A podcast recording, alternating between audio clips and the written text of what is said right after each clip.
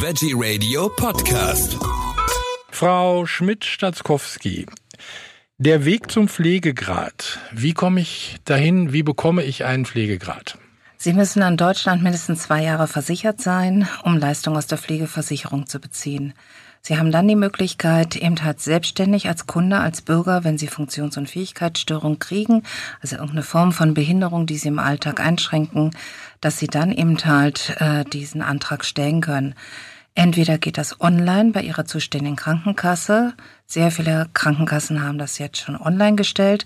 Und der zweite Weg wäre dann eben halt bei der Krankenkasse anzurufen und sich einfach ein also einen Antrag zusenden zu lassen. Das ist halt die zwei Möglichkeiten. Die dritte Variante, die wir noch haben, ist, Sie sind in einem Krankenhaus und in diesem Krankenhaus gibt's immer einen Sozialdienst, dass Sie die Hilfe des Sozialdienstes des Krankenhauses in Anspruch nehmen, um dann den Antrag zu stellen. Wenn ich diesen Antrag gestellt habe, dann habe ich ja noch lange keinen Pflegegrad. Wie geht's dann weiter? Mit diesem Antrag wird eine richtig große Prozedur sozusagen ausgelöst. Das heißt, Sie müssen innerhalb, laut Gesetz, innerhalb von 25 Arbeitstagen müssen Sie einen Bescheid bekommen. Die Krankenkasse schickt das weiter, diesen Antrag zum medizinischen Dienst der Krankenkassen kurz abgekürzt MDK. Der MDK vereinbart dann einen Hausbesuchstermin, kommt in die Häuslichkeit, wo der Pflegebedürftige oder eben halt auch noch mit die Pflegeperson oder die Sozialstation mit involviert sind und begutachtet dann diese Situation, die ihm halt vor Ort vorliegt. Die Fragestellung, die ihm halt vom MDK ist, ist nach 14 SGB 11, was kannst du selbstbestimmt nicht mehr. Also das heißt, wenn ich dann, ich muss dann Auskunft geben äh, und spreche dann mit demjenigen, der da kommt und äh, der, der schreibt dann wahrscheinlich ein Gutachten, also be beurteilt dann meinen Fall. Der, äh, also ein Gutachten ist richtig chronologisch aufgebaut. Das heißt, es kommen alle Befunde erstmal zum Tragen. Dann werden die Funktionen, die sie haben oder die sie nicht haben, betestet. Da muss man sogenannten Scheitelgriff machen, einen Nackengriff, einen Pinzettengriff, einen Schürzengriff. Wie hoch ist der Hand-Bodenkontakt? Äh, Komme ich da überhaupt noch hin? Wie ist meine Sehfähigkeit? Wie ist meine Sprachfähigkeit? Wie ist meine Hörfähigkeit? Habe ich eine Inkontinenz oder keine? ähm, wie sind meine Kognitionsstörungen oder wie sind meine psychischen Störungen. Das wird alles sozusagen erfasst in diesem Gespräch und danach urteilt der oder beurteilt der Gutachter sie nach sechs Modulen und da gibt es gewisse Punkte und anhand dieser Punkte haben wir in sechs Modulen auch gewichtete Punkte. Das ist ein bisschen schwierig zu verstehen. Und die gewichteten Punkte werden zusammengerechnet und ergeben dann die Einstufung in einen Pflegegrad. Und der MDK gibt diese Empfehlung in dem Gutachten zur Krankenkasse weiter und die Krankenkasse entscheidet, schließe ich mich diesem Gutachten mit an, ja oder nein. Wenn ich dann einen Pflegegrad bekomme, ich sag mal, es gibt ja unterschiedliche, also eins bis drei, glaube ich. Eins bis fünf sogar, sehen Sie, so geht's schon los. Ähm, der erste ist der einfachste, sage ich mal. Was, was, was, was bekomme ich beim, beim Pflegegrad 1? Ähm, Pflegegrad 1, da müssen Sie mindestens 12,5 gewichtete Punkte haben bis unter 27 Punkten. Da bekommen Sie Beratung, bis Sie tot umfallen. Also Sie kriegen äh, Beratung, Einzelberatung, Sie haben das Anrecht nach Paragraph 45b äh, nicht 45b, nach Paragraph 45 eine Schulung zu bekommen. Sie können eben halt in Gruppenberatung mitgehen. Äh, Sie kriegen wirklich Beratung ohne Ende. Wie kann ich die Pflegesituation nochmal mit verändern, dass die Selbstständigkeit bitte gefördert wird? Muss ich ein Wohnumfeld verbessern, eine Maßnahme machen? Muss ich Hilfsmittel einfach einsetzen und dass derjenige selbstständiger wird? Ansonsten bekommen Sie nur die Entlastungsleistung, das sind 125 Euro, gemäß Paragraph 45b. Die könnten Sie jetzt einsetzen als Sachleistung. Das heißt, Sie könnten sich von diesem Geld im Warenwert ungefähr einmal in der Woche baden lassen oder duschen lassen und das war's. Mhm. Äh, Sie könnten aber auch sagen, Sie möchten ganz gerne für die Hauswirtschaft äh, eine Versorgungsstruktur mit aufgebaut haben. Einmal die Woche, ja, eine Stunde. Wir reden hier also wirklich von ganz minimalistischen einsetzen oder Sie können sagen, für soziale Interaktion, ich möchte gerne spazieren gehen oder so. Wie geht's dann weiter beim Pflegegrad 2? Da es gibt's dann schon ein bisschen mehr. Beim Pflegegrad 2 gibt's ein bisschen mehr und jetzt müssen wir mal unterscheiden. Wir haben ja unterschiedliche Möglichkeiten. Wir haben das Pflegegeld, wir haben die Pflegesachleistung, dann kommt eine Sozialstation. Und wir haben die vollstationäre Leistung. Beim Pflegegeld 2, also Pflegegrad 2, haben Sie 316 Euro Pflegegeld. Das ist steuerfrei und das können Sie eben halt individuell für die individuelle Versorgungsstruktur mit einsetzen. Sie könnten eine Hauswirtschaft mit einbeziehen, die Sie bezahlen. Äh, Sie könnten die Pflegeperson davon sozusagen finanziell mit ausgleichen. Und Pflegegeld ist immer eine steuerfreie Leistung. Die wird nirgendwo angerechnet. In der Sachleistung, also eine Sozialstation kommt, dann habe ich 689 Euro zur Verfügung. Diese 689 Euro, da kann ich mir einzelne Leistungskomplexe kaufen. Kleine Körperpflege, große Körperpflege, an- und ausziehen, aus dem Bett rein oder raus, Essen zubereiten oder ähnliches. Sie müssen aber immer die Investitionskosten der Sozialstation selbstständig bezahlen. Das ist nicht in diesen 689 Euro drin. Und 689 Euro reichen auch nicht, wenn Sie sieben Tage die Woche über einen Monat jeden Tag Hefe brauchen. Dann müssen Sie privat zuzahlen. Was sind denn Investitionskosten der Sozialstationen? Die Betriebskosten der Sozialstationen werden tatsächlich auf den Bürger umgelegt.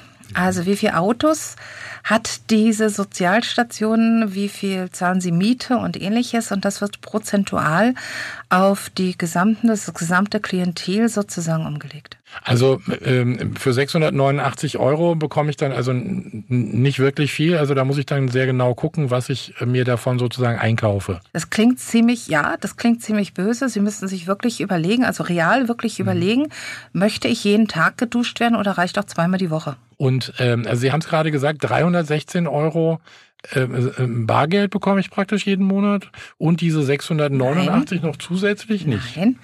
Ich muss mich vorher entscheiden, welche Leistungsmuster möchte ich haben. Habe ich eine Pflegeperson, also jemand aus dem Nachbarschaftsfamilienkreis, der mich pflegt, dann kriegen Sie die 316 Euro. Mhm. Wenn Sie sagen, die reine Sozialstation soll kommen, kriegen Sie 689 Euro, aber nicht mehr die 316. Also entweder oder. Entweder praktisch. oder, aber es gibt auch eine Kombinationsleistung. Sie könnten jetzt zum Beispiel sagen, ich möchte meinen Vater nicht baden als Pflegeperson, das ist mir zu nah. Mhm. Ja, das möchte ich nicht tun.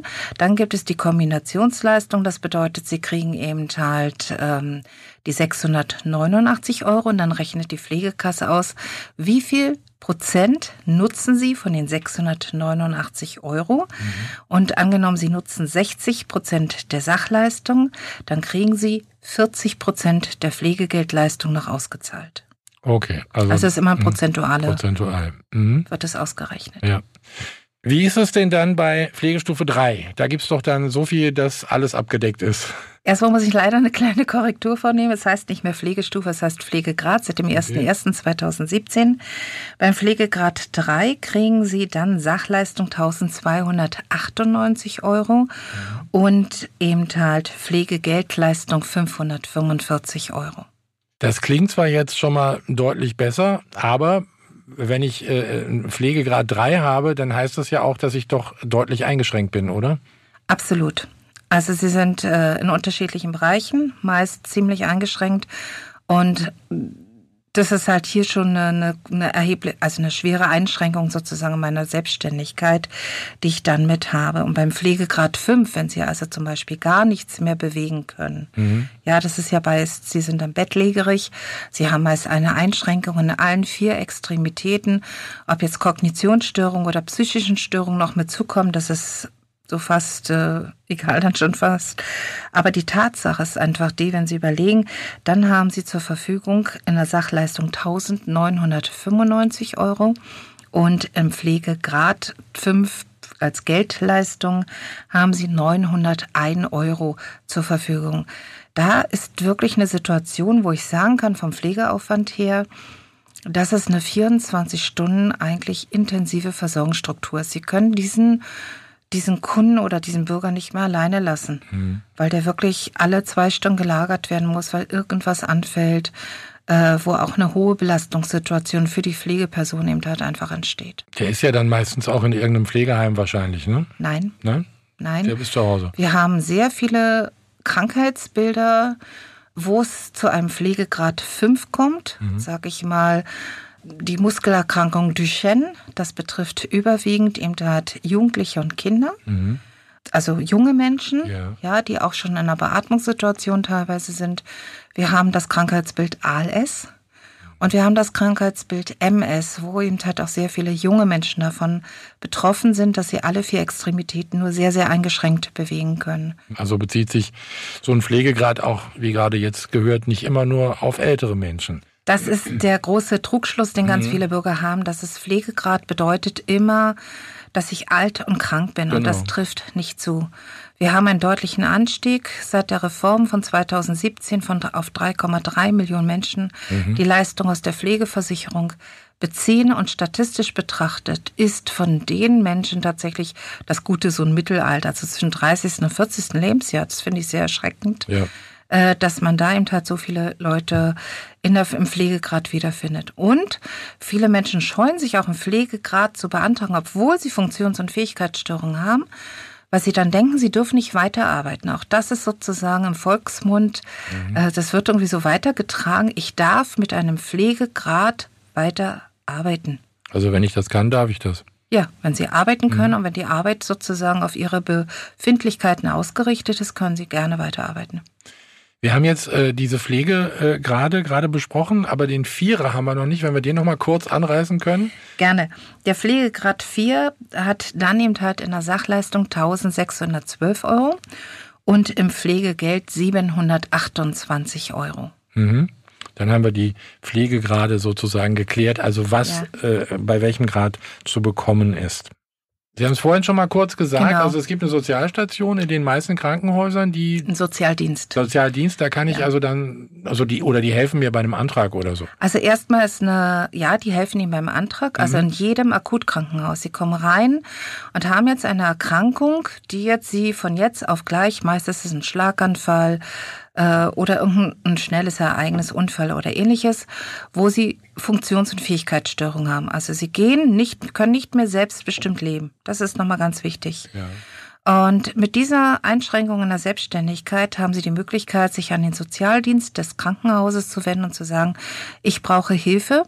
Sie haben aber auch die Möglichkeit, es gibt ein sogenanntes Entlassungsmanagement im Krankenhaus, was genau diese Aufgaben auch in der Verbindung mit dem Sozialdienst des Krankenhauses einfach auf den Weg bringt. Das heißt, die Antragsflut, die auf Sie also zukommt, als Sie sind ja geschockt als äh, pflegender Angehöriger, dass jetzt diese Situation eingetreten ist. Ja. Und äh, sie wissen jetzt überhaupt gar nicht, äh, wie komme ich jetzt sozusagen als arbeitender Sohn äh, weiter in diese Pflegesituation mit rein, was ist jetzt überhaupt zu regeln. Es gibt jetzt aber eine neue Möglichkeit ab dem 1.7.2021, dass, wenn jetzt solche Situation noch mit eintritt, dass sie dann eben halt tatsächlich zehn Tage länger im Krankenhaus noch bleiben können als Patient, damit der Angehörige die Möglichkeit hat, gewisse Sachen zu regeln, wie alle Anträge stellen, wie alle Hilfsmittel organisieren, dass die Versorgung in der Häuslichkeit stattfinden kann.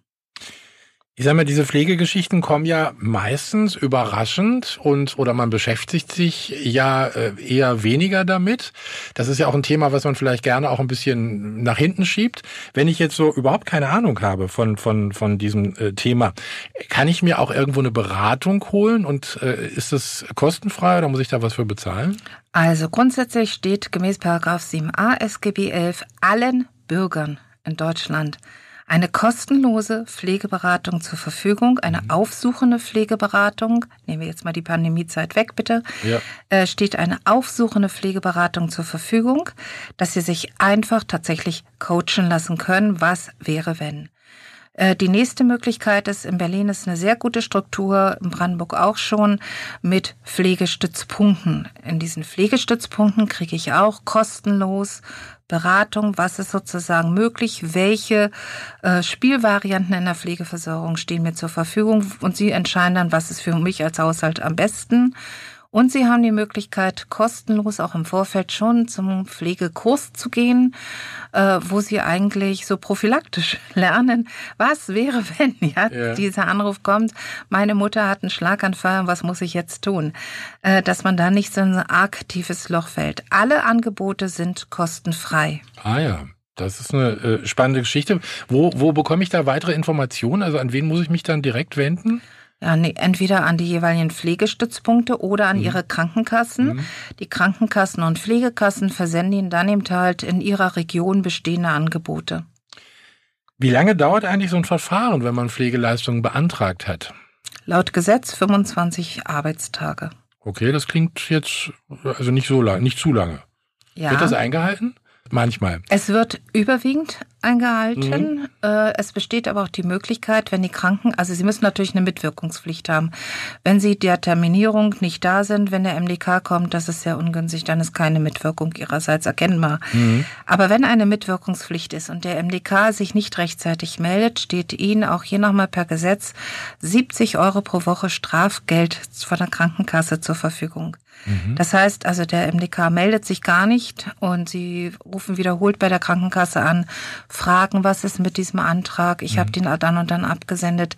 Dann haben Sie die Möglichkeit, auch hier diese 70 Euro pro Woche per SGB 11 eben halt in Anspruch zu nehmen. Das muss die Krankenkasse Ihnen dann zahlen.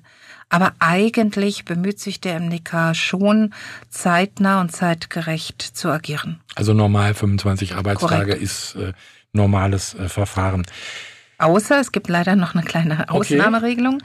außer Sie befinden sich in einer Finalpflege. Mhm. In der Finalpflege heißt also, Sie sind austherapiert und gehen in Richtung Sterben und das ist jetzt ziemlich akut. Mhm. Äh, diese Ist-Situation, da muss der MDK innerhalb von einer Woche kommen.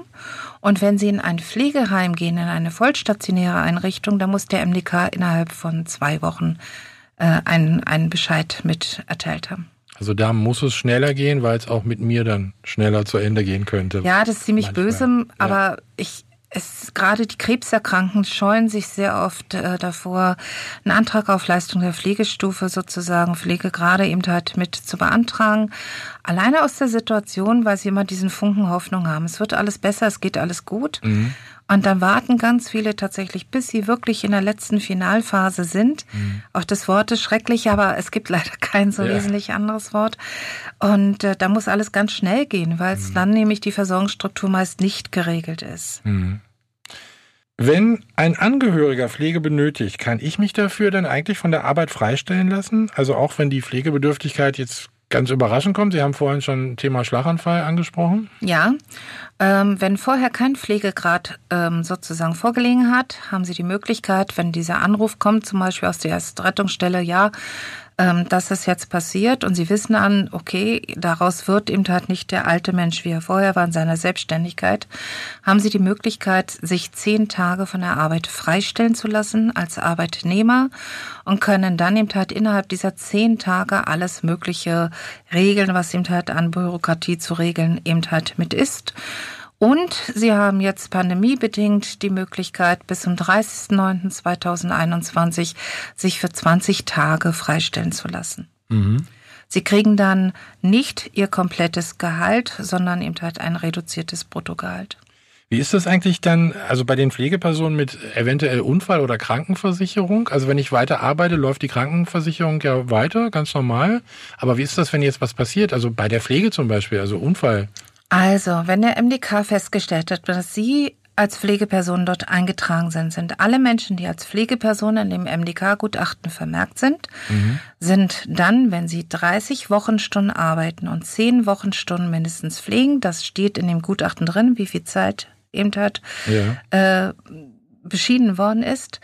Ähm, in dieser Zeit haben sie die, dann die Möglichkeit, dass sie eben halt in der Pflegetätigkeit Angenommen, Sie rutschen aus bei dem Duschen Ihres Vaters oder ihrer Mutter, dass sie dann im Tat unfallversichert sind. Mhm. Ja, das heißt, der Angehörige, der jetzt verunfallt ist und sich vielleicht eine Fraktur des Beines zugezogen hat, müsste das eben halt sofort eben halt in der ersten Hilfe in der Rettungsstelle auch darstellen. Hey, hallo, das ist während einer Pflegetätigkeit, weil da kommt ein Kreuz ja. an anderer Stelle mit ja. rein.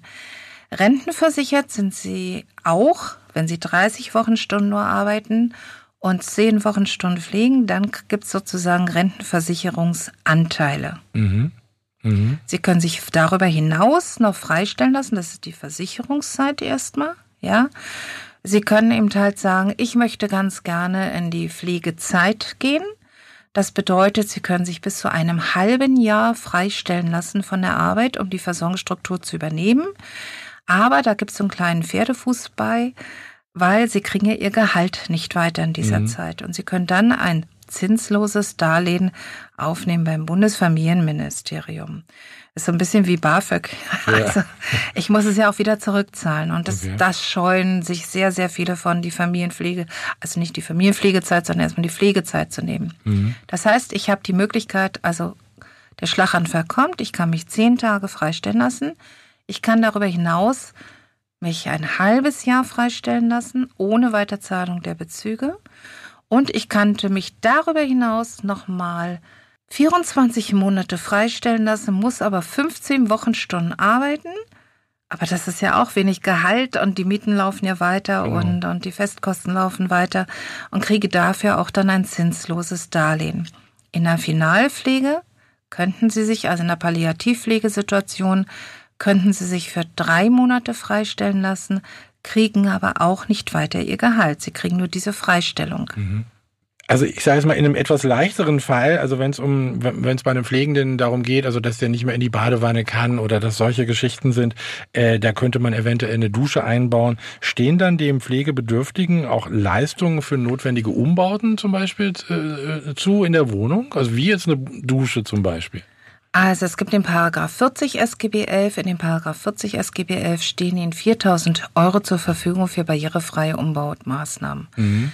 Dazu umfasst es entweder, meist sind es tatsächlich die Bäder, dass die Badewanne rauskommt und eine barrierearme, nicht freie Dusche eingebaut wird. Ja.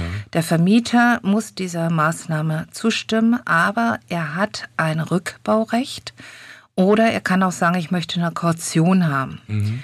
Ähm, bei der barrierenarmen Dusche ist es halt äh, handwerklich sehr geschickt gemacht, weil ich reiche, reiße den Estrich nicht auf und ich verletze sozusagen die Hülle des Hauses nicht, ja. ja. Was dann eben halt viele Vermieter doch eben halt äh, sehr beruhigt, wenn das nicht stattfindet.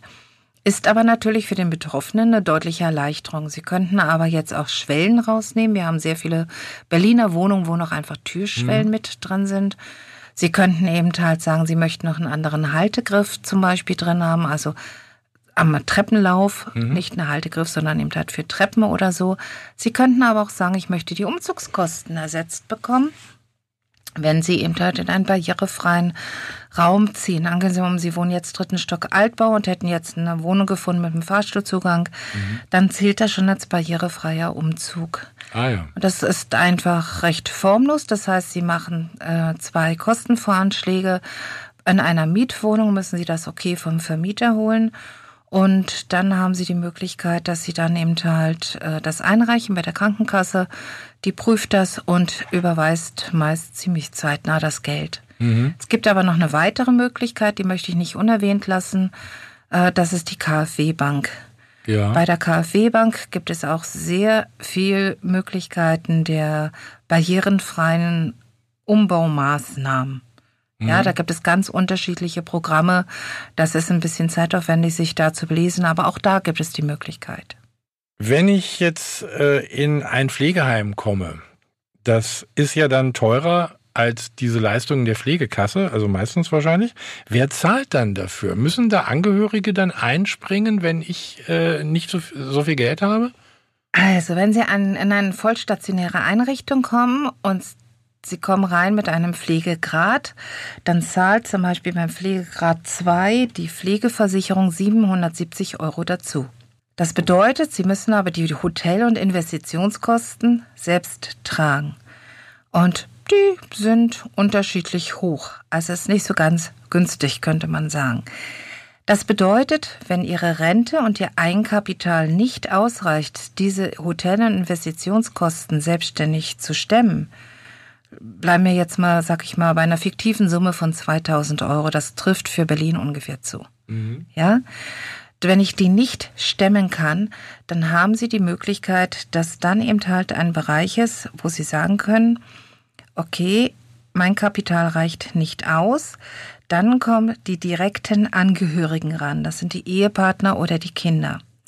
Da gibt es aber seit 2020 auch ein neues Gesetz, dass die Kinder nicht mehr unterhaltspflichtig sind. Sie dürfen nur bis 100.000 Euro brutto Jahreseinkommen haben. Mhm. Also liegen Sie bis zu 100.000 Euro brutto sind Sie als Kind oder Partner nicht mehr unterhaltspflichtig. Liegen Sie darüber, sind Sie unterhaltspflichtig. Wenn ich das nicht leisten kann, also ich bin nicht unterhaltspflichtig und die Summe muss aufgebracht werden, dann haben Sie 5000 Euro Schonvermögen als Bewohner, an die darf nicht rangegangen werden. Und Sie haben dann eben halt die Möglichkeit, sich beim zuständigen Sozialamt eben halt mit ähm, einen Antrag zu stellen auf Kostenübernahme. Das verärgert sehr viele Bürger ziemlich, weil sie dann eben halt, die Argumentation der Bürger ist dann eben halt immer, ich habe lange, lange eingezahlt und ich kriege jetzt kein Geld. Mhm. Ähm, sie kriegen dann ein Taschengeld und von diesem Taschengeld, das ist nicht exorbitant hoch, ich glaube, das liegt aktuell so um die 140 Euro. Davon können Sie dann eben halt äh, kleine Sachen holen, die Sie selber kaufen wollen.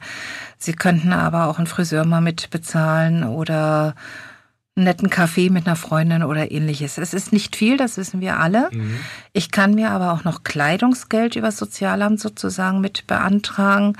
Und äh, das gibt es auch einmal im Jahr eben halt noch mit hinzu, wenn ich da nicht ausreiche von meinen eigenen finanziellen Mitteln.